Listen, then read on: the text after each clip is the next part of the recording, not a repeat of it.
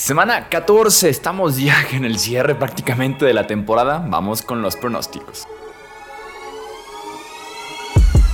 Hablemos de fútbol. Hablemos de fútbol. Noticias, análisis, opinión y debate de la NFL con el estilo de Hablemos de fútbol.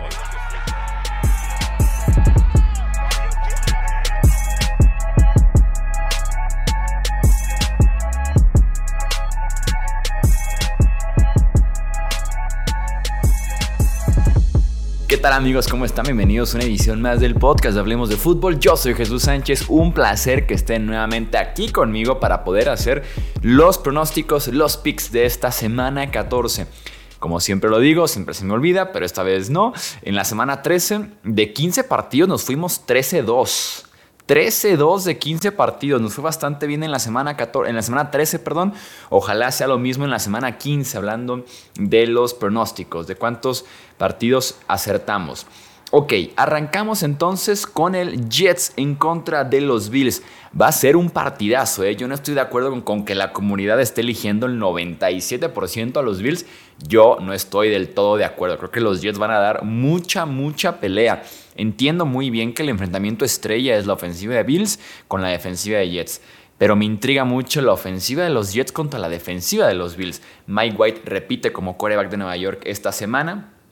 Buffalo no tiene mucho pass rush, principalmente por lesiones. Von Miller, sabemos que está fuera ya el resto de la temporada por un desgarre del ligamento cruzado anterior de la rodilla.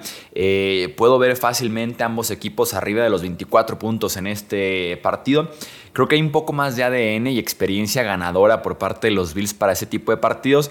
Creo que se notó la semana pasada que los Jets les falta para poder ganar ese tipo de enfrentamientos, por eso vamos con los Bills, además de que van a estar jugando en casa. Tenemos el Browns en contra de Bengals.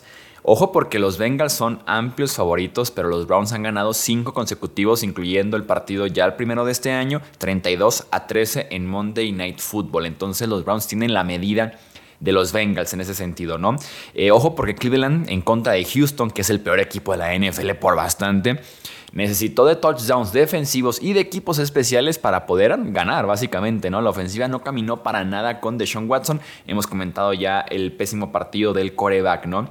Cincinnati viene de ganarle a Kansas City y fíjate que me ha gustado mucho Samaji Pirine como running back, aunque parece que regresa Joe Mixon, vamos con los Bengals.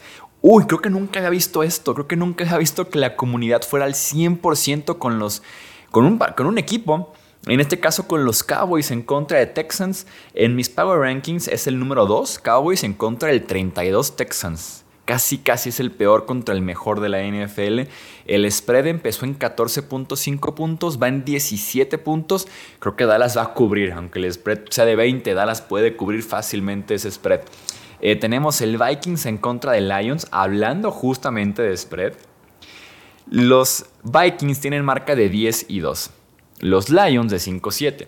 Este partido está bien, se juega en Detroit pero los Lions son favoritos en el spread. Dos puntos de ventaja le da Las Vegas a los Lions. Al equipo que está 5-7 contra el equipo que está 10-2. ¡Wow! Creo que nunca había visto eso. ¿eh? Nunca, nunca, nunca había visto eso. Eh, un poquito más de respeto, por favor, para esos Vikings. Este partido va a ser de estar en los 30 ambos equipos. Me gustan las altas y me gustan también los Vikings. Eh, Eagles en contra de Giants, ¿no? Eh, Nueva York se apretó su calendario y empezamos a ver un nivel un poquito más bajito, ¿no? Eh, como que las deficiencias de ese roster, un roster que apenas está eh, siendo construido de alguna forma, que estaba compitiendo desde el principio de temporada, pero que esa no era la realidad del todo de estos New York Football Giants. estaban ganando con muy poquito ante equipos muy malos, no es el caso de Filadelfia esta semana. Vamos con los Eagles, ¿no? Tenemos el Ravens en contra de Steelers. La comunidad 67% con Steelers. Lamar Jackson no juega y me imagino que tiene que ir por ahí el tema, ¿no? Porque es bastante la confianza con Pittsburgh. Eso sí, los Steelers barrieron las últimas dos temporadas a los Ravens, así que también hay un historial positivo en las últimas campañas. Brett Hundley será el... No, perdón, Brett Hundley no. Tyler Hundley va a ser el quarterback eh, titular de los Ravens en este partido. Eh, Lamar cubre demasiadas deficiencias de ese equipo, principalmente a la defensiva, diría yo. Entonces Creo yo que ambos equipos van a anotar pocos puntos. Najee Harris viene de su mejor partido, creo yo, en la temporada. Kenny Pickett ha mejorado cada semana. Vamos con los Steelers. Vamos con Pittsburgh en este partido. Si jugara Lamar, iríamos con los Ravens. Listo, tenemos el Jacksonville entonces en contra de Tennessee. Eh, la mejor medicina para Titans para poder salir de ese 0-2 en el que se encuentran en las últimas dos semanas es enfrentar a Jacksonville. ¿Por qué? Porque los Jaguars son unos clientes tan frecuentes de Derrick Henry. Ahí les va la cantidad de yardas de Derrick Henry en contra de Jaguars en los últimos seis partidos. 238. 44, 159, 84, 215 y 130. O sea, Derek Henry va a acabar con este equipo de Jacksonville. Y ojo porque Trevor Lawrence tal vez no juega o si juega lo haría muy limitado, lesionado de un dedo del pie. Eh, Chiefs contra Broncos. Eh, tiene ya los días contados de el Hackett en ese aspecto no va a ayudar para nada la paliza que probablemente se van a llevar. Tal vez no paliza de 40-10, 40-0, 45, no.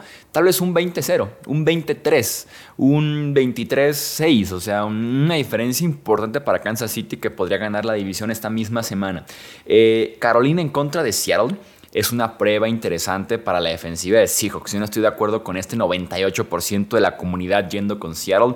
Creo que este partido tiene alerta de offset probable offset. Voy de todos modos con Seahawks. Eh, creo que la defensiva de Seahawks regresó a su peor forma y enfrentan un equipo de Panthers descansado que parece que sí juega Donta Forma en el corredor, que va a estar Sam Darnold como coreback. Eh, me intriga, me intriga este enfrentamiento, eh, me intriga bastante este enfrentamiento. Tenemos después el Tampa Bay en contra de San Francisco, la pobrísima ofensiva de Tampa Bay contra la mejor defensiva de la liga.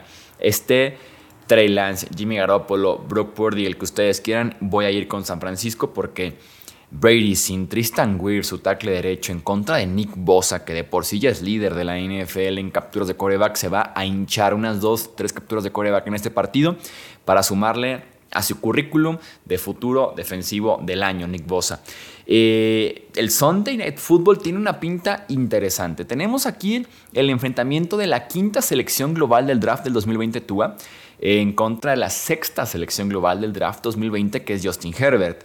Eh, los Dolphins, la clave va a ser otra vez la línea ofensiva sus tackles. Teron Armstead va a estar en duda otra vez. Austin Jackson sí ya está descartado por lo menos cuatro semanas. Llegó Eric Fisher seguramente para jugar en su lugar como tackle derecho. Afortunadamente para ellos no está Joey Bosa. Khalil Mack no ha jugado del todo bien. Y esa defensiva de Chargers realmente no tiene nada. Derwin James también está en duda. Entonces este enfrentamiento es muy bueno para Miami para poder rebotar. ¿no? Después de haber enfrentado e irle muy mal en contra de una defensiva como la de San Francisco.